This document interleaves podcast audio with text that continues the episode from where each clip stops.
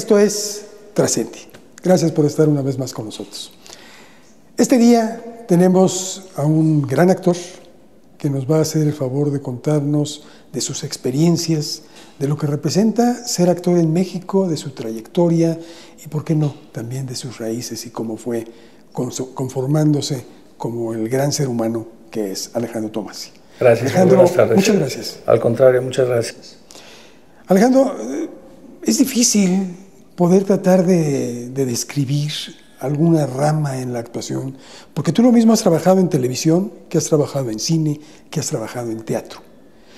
Has obtenido muchos reconocimientos, muchos de ellos representando incluso personajes históricos, personajes muy importantes para nuestro país. Son 44 años de una larga trayectoria. 46 años, sí. 46 años, tenía yo mal el dato, 46 sí. años. ¿Cómo te encuentras en este momento, Alejandro? Pues en un momento interesante eh, en el país en donde la cultura eh, le cuesta mucho trabajo eh, salir adelante, en donde el, digamos que el presupuesto nacional para la cultura ha, ido decayendo un poco, en donde hay muchas personas que quieren dedicarse a esta rama, a, este, este, esta profesión, hay mucha competitividad, eh, hay, hay, poco trabajo en ciertas, en ciertas áreas, eh, se ha mm, demeritado un poco la carrera en cuanto a que muchos actores que llegan a hacer televisión o a hacer cine no han estudiado, no han tenido una preparación académica ¿Son adecuada. ¿Mm? ¿Son empíricos? Sí, sí, empíricos o, o, o de gimnasio, digamos. De que, digamos que, que, que, son las, es la escuela nueva, que es este, por, por la estética, ¿no? Es, digamos que funcionas depende de cómo te veas, de, de cuál sea tu fisonomía. Entonces, entonces en, en, mi época no sucedía así, había, digamos, cierta eh, eh, especial eh, preferencia por las personas que tenían estudios o que tenían una preparación académica para llegar a ser, o que han hecho teatro, o que hubieran hecho teatro. La televisión, en este sentido, poco a poco se fue, se fue encaminando un poquito a la cuestión estética de los personajes que necesitaban presentar y aceptaban a muchos eh, compañeros que, que, no habían tenido una preparación académica adecuada y que por su físico los aceptaban. ¿no? Entonces esto empezó a, a, a, crear un movimiento en donde no importaba si eras un buen actor o si tenías una buena preparación, sino que si tenías un buen físico okay. o si eras, este, digamos, estéticamente bello o bella. ¿No? Entonces las mujeres eh, que concursaban en la Señorita México, en Miss Universo y esto, eran las que participaban como protagonistas y los que hacían mucho ejercicio y eran muy fortachones y eran muy guapos de, de, físicamente, empezaban a protagonizar las telenovelas. A mí afortunadamente me tocó la época en donde, en donde sí se necesitaba pues, que, que, eras, que fueras buen actor y en la actualidad todavía es importante porque somos el, el soporte para estos actores que si, tal, si, si bien poco a poco se irán preparando y si bien poco a poco van a ir teniendo un poco más de conocimientos, nosotros siempre serviremos como de un apoyo y de, y de, de un soporte para y ese, para ese de protagonista. ¿eh? Una fuente de inspiración. También, también, si, si, si, si, si el actor así lo decide. Habemos actores, en mi caso sí, yo soy un actor que siempre participa y ayuda a los compañeros jóvenes a decirles por dónde, a, a, este, a darles un buen consejo. Alejandro, ¿dónde te preparas tú? ¿Dónde, dónde emanas todo? ¿Dónde abrevas toda esa, esa capacidad? Pues yo inicié a los ocho años en la Escuela este, Nocturna de Bellas Artes de Música. Mi mamá era concertista, mi abuelo era, era, era escultor, era pintor, era arquitecto, dramaturgo.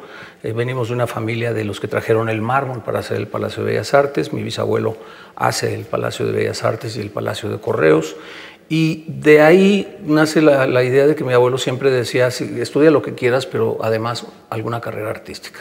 Entonces yo estudié música desde los 8 hasta los 12 años, que muere mi padre, y a los 15 años me integro en un grupo de teatro que se llamaba Teatro de, de Formación, Teatro... Eh, cristiano de formación, era teatro franciscano de formación cristiana y las siglas se quedaron, pero este, se convirtió en teatro de formación cultural.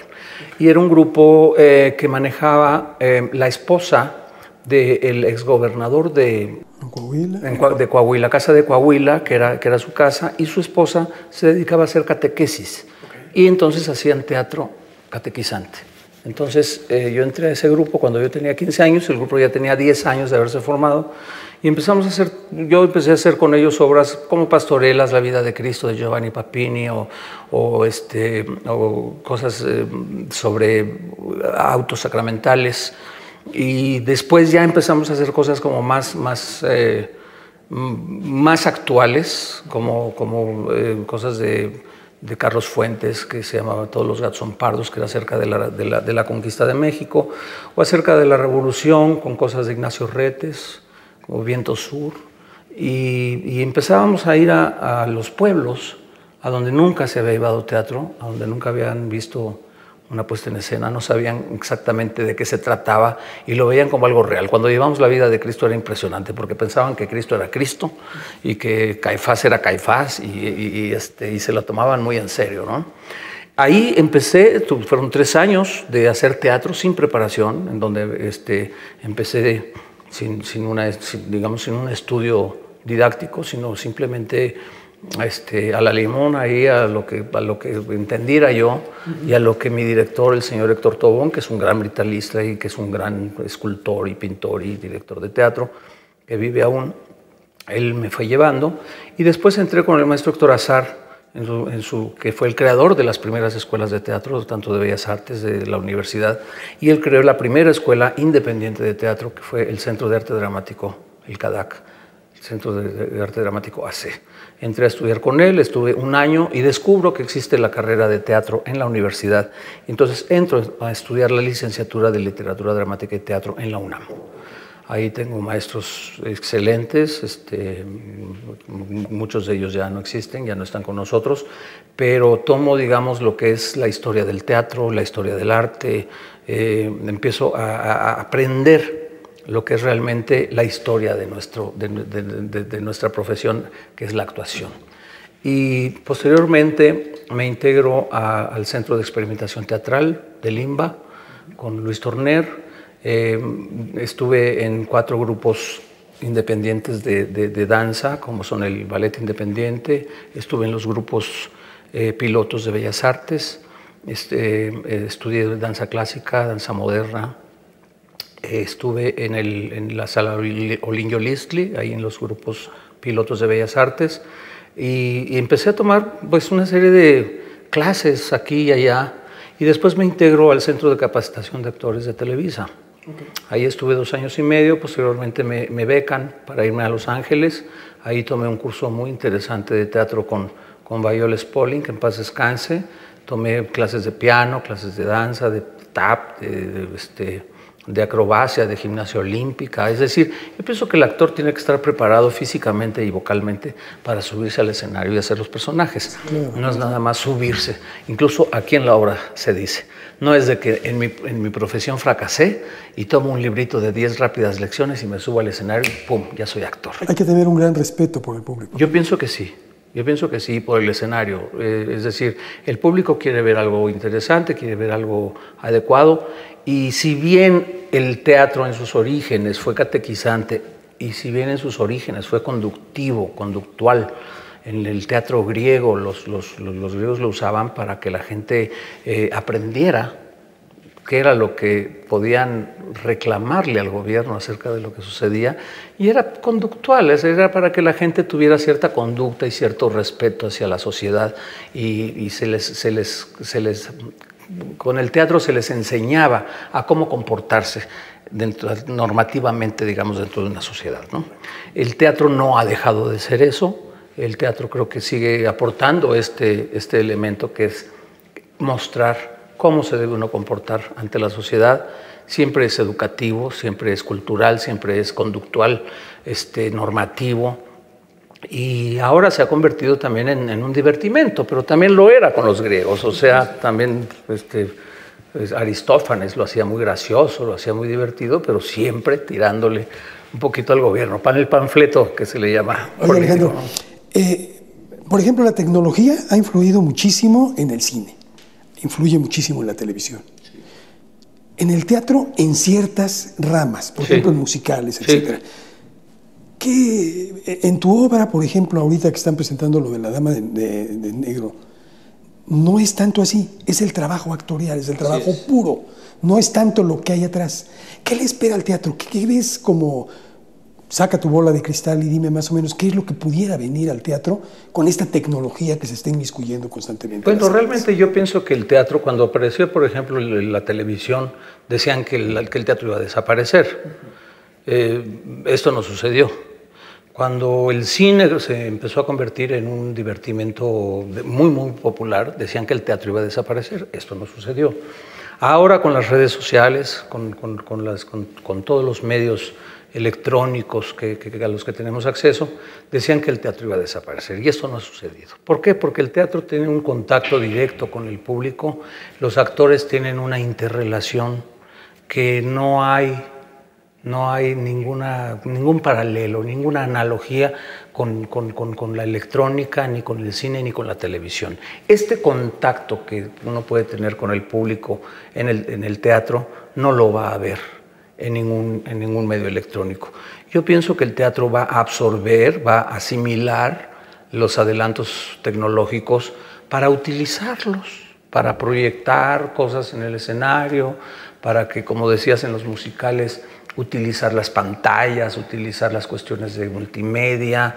Nosotros, por ejemplo, utilizamos el sonido que supuestamente es una obra que en aquel entonces pues no existía el sonido como tal este, en bocinas y esto, nos damos la licencia dramática para que exista el sonido, porque a través del sonido eh, nosotros eh, hacemos que la gente imagine dentro de la obra todo lo que está sucediendo, todo lo que no presentamos en una película o en, una en la televisión. Es decir, que la gente imagine lo que está sucediendo en el escenario, los otros personajes que no existen, que se platica que están como un perro o un niño, o, que si se mueve la silla te queremos escuchar el sonido o esto. Este, nos recurrimos pues al sonido, recurrimos un poco a las luces, pero las luces son plenamente este, esenciales, no, no utilizamos gran, gran equipo como para, como, para, como para que se lleve a cabo la obra. Y es una obra que si acaso ha durado 25 años es precisamente por eso, porque los elementos son muy precarios, son muy elementales. Y, lo que hacemos es que el actor esté contando la historia de lo que está sucediendo en, este, en este cuento que vamos a contar y, que la gente entre dentro de esta, dentro de esta mecánica de imaginar, porque la imaginación es un músculo. Y nosotros lo dejamos de ejercitar cuando todo lo tenemos en la mano, cuando todo lo, tenemos, lo estamos viendo en la televisión o en el cine. Ya vemos todo lo que está sucediendo y no imaginamos nada. Entonces, en el teatro hacemos que la gente imagine. Tú eres un entrenador. Entrenamos a la gente para que imagine y para que, se, para que entre dentro de, un, dentro de una historia y que ellos mismos dentro de su imaginación creen su propia historia de qué color es el caballo, de qué color es el perro, de, este, de cómo es el, la marea, cómo es el lugar, eh, cuáles son las tonalidades. Y nosotros decimos, bueno, pues sí, se está tornando de un color grisáceo. Entonces la gente lo tiene que imaginar. Entonces, ¿cómo va a sobrepasar la tecnología? A un ejercicio imaginario que provocamos con el teatro. Yo pienso que el teatro es un, es un, es un arte que jamás va a desaparecer. cuando menos espero que no desaparezca mientras yo viva, porque yo vivo de esto. y, este, aunque me gusta mucho hacer televisión y me gusta muchísimo hacer cine, el teatro para mí es fundamental. Creo que es un, un arte que, que, que además es conjunto de muchas artes. ¿Es donde se forman realmente los actores? Yo creo que sí, yo creo que sí. Este, este contacto con el público, este, esta, esta fortaleza y preparación que necesitas para presentarte ante un público y no fallar y que no sea y, que, que, sea real, que sea verdadero, que sea eh, orgánico y que, y, que, y que haga que la gente sienta cosas es, es, solamente en el teatro, ¿no? Los actores nos preparamos para eso. Entonces, si bien eh, puedes hacer cine sin hacer teatro, tal vez haya muchos trucos o muchas maneras de hacerlo. Corte, lo repetimos, otra vez. Edición lo, arreglamos. lo arreglamos en la edición, en vez de que si tú no, no, lo diste, pues me voy al monte y me voy al mar y, y oigo tu voz nada más. Y, y aquí no, aquí el actor está confrontado completamente con el público y no tiene de otra más que expresar lo que está sucediendo en la historia y hacer que el público viva en ese momento lo que está pasando. Alejandro, tú tienes una de las obras, no es la más eh, longeva, sí es una de las más longevas en la historia en México. No, es la, es la más longeva, es la más longeva, sí. ¿Cómo hacerle para que ese personaje que tú interpretas se quede ahí en el escenario? Y que no influya en tu propia vida, en tu devenir? Pues eh, eh, precisamente la preparación eh, en, la universidad, por ejemplo, los maestros que yo tuve en la universidad, te enseñan precisamente a soltar. Es decir, no puedes quedarte llorando cuando vas a llorar y quedarte llorando 20 minutos después de que acabó la función, porque sería muy desgastante. Tienes que aprender a cortar tus emociones, a manejar tus emociones, y todo esto es un diapasón en el que tú este, entras en el momento en el que tienes que entrar y sales en el momento que tienes que salir. Y cuando tú haces una obra de teatro, bueno, pues la historia la cuentas en ese momento y cuando terminas de contarla se acabó. Yo hago seis personajes en esta historia y tengo que cambiar de un personaje a otro en segundos. Entonces tengo que soltar el personaje anterior y entrar al otro. Y tengo que cambiar la voz, la corporalidad, la gestualidad, la emoción, es completamente diferente. Y después entro otra vez al personaje que está contando la historia. Entonces, eh, siempre tiene que ser novedoso, siempre tiene que ser nuevo. Algo pasa que cuando el, público siempre es diferente, nunca van los mismos, este, las mismas personas al, teatro. Si diéramos a las mismas personas función todos los días, a lo mejor podríamos tener el, pues, peligro de mecanizarnos. Pero si hay el público que es completamente diferente y que reacciona diferente a cada, a cada estímulo que se les da, cada función es completamente distinta. Entonces, esto hace que tú interpretes tu personaje de una manera distinta y que en el momento en el que se termine la función, el personaje ahí se queda, no pasa nada. Alejandro, ¿para ti qué significa trascender? Tomando en cuenta tu carrera actoral, tu propia familia, que te ha marcado de alguna forma en una participación muy importante en la historia de este país, ¿para ti qué significa trascender? Bueno, pues es, hacer eh, que, digamos que, las personas que de alguna manera te conocieron aprendan algo de ti, que les dejes algún legado eh, estético, virtual, eh, eh, generacional, educativo, simple y sencillamente de valores, con que vean cómo es tu comportamiento y que tú les dejes una pequeña enseñanza acerca de tu, de tu, como decías, de mi familia, pues yo aprendí mucho de mi familia, lo que tal vez ahora los millennials no tienen, que son muchos de los valores, lo que es la moral, lo que es el civismo, lo que es el comportamiento ante la sociedad. Ha cambiado mucho esto. Entonces, eh, sí, el hecho de trascender me gustaría eh, pues que la gente me recordara como una persona que hizo algo por su país, que hizo algo por la sociedad, que hizo algo por sí mismo y que eso trascienda.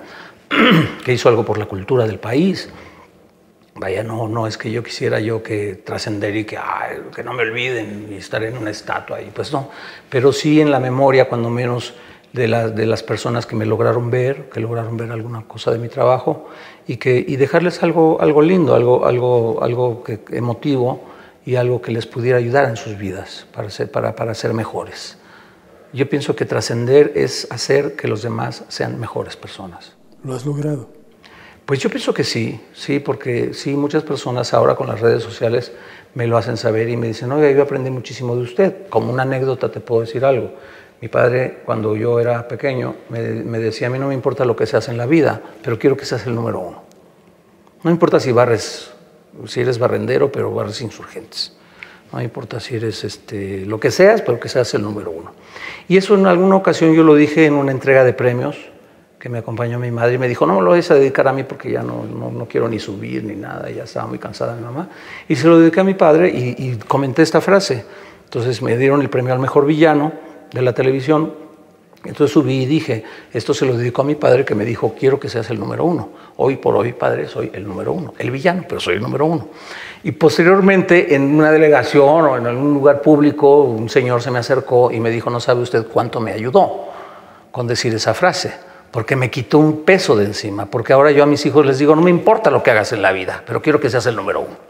Entonces, este, esta pequeña enseñanza que me dejó mi padre y que yo trascendí a través de él, y que yo la, y que yo la, que yo la propuse este, sin saber que iba a tener alguna trascendencia, pues sí lo, sí lo hubo, o sea, sí hubo, con una sola persona que me lo llegara a decir, sé que en muchas personas cree una especie de, de, pues cuando menos de inquietud, o cuando menos, como me dijo él, me quitó un peso de encima. Ahora a mis hijos les dije, hagan lo que quieran, pero sean el número uno. Entonces, trascender es eso, dejar algo bonito para los demás, ¿no? Alejandro, has recibido muchos premios, muchos premios. Sí. Has sido un actor muy laureado. ¿Esto no limita el trabajo actoral? No, no, esto debería engrandecer tu trabajo en muchos sentidos y en otros países eh, eh, eleva tu calidad de, de actor y eleva tu, digamos, tu potencial económico. En este país no. En este país no. En este país no importa si hayas recibido muchísimos premios, eso no, no, no, no, cambia los ceros de tu cheque. ¿Qué proyectos tienes, Alejandro? Bueno, pues empezó una telenovela eh, a principios de año, eh, una telenovela eh, que es una novela corta, como se están haciendo ahora, es El privilegio de amar, con Carla Estrada. Este, eso me lo, me lo dijeron apenas ayer. Tengo pendiente una serie que no sé si se va a hacer en marzo, en abril o esto, y otra serie que voy a hacer en España con Victoria Abril, con Carmen Maura, Patricia Reyes Espíndola, con el señor Alberto Estrella, que es una serie que trata sobre qué pasa con esas personas, con esas familias que salieron cuando, cuando Franco este, pues casi, casi los invitó al exilio y se vinieron para México y esas familias son los creadores del neoliberalismo en México. El proyecto que anheles, si es que hay un sueño todavía por no haberse cristalizado? Bueno, me gustaría seguir haciendo teatro, me gustaría recuperar mucho los clásicos, me gustaría eh, eh, representar aquellos personajes con los que yo crecí y que veía en los grandes maestros como López Tarso, como, como, como, como, como grandes actores como Sergio de Bustamante o actores que yo veía y que yo decía yo algún día quisiera yo hacer esos personajes. Yo hacía los personajes de los jóvenes, ahora quiero hacer los papeles de los grandes y hacer que los jóvenes, que la juventud, que los estudiantes eh, vuelvan un poquito a tener ese gusto por escuchar este teatro versado, este teatro en donde, en donde las palabras, en donde el lenguaje es tan importante y que en un tiempo decían, yo no lo entiendo y yo tengo la costumbre a veces de escribir por las redes sociales en verso. Y, las jóvenes y los jóvenes se quedan fríos de, de, ver esa métrica y de ver esa, esa estructura eh, lingüística que se ha perdido desde el teatro del siglo español, de oro del siglo español, pero que yo lo tengo muy, muy, muy, muy prendido y que siempre hablo como en verso. Entonces, cuando estoy escribiendo y les contesto con un verso, eh, se quedan pasmados porque, porque es un lenguaje muy bonito, muy, muy amable, muy gracioso y, muy, este, y es muy elegante. Y yo, yo, quisiera que la gente retomara un poquito ese romanticismo del lenguaje y, esa, y ese gusto por, por, asistir a los espectáculos en vivo, porque eso nos va a dar siempre humanidad, nos va a dar un, un sentido de ese contacto con los demás y de ejercer nuestros derechos en, el gobierno porque pues el teatro es formativo. Gracias Alejandro, te agradezco mucho. Muchas gracias a ustedes. Esto fue todo en Trascende. Gracias.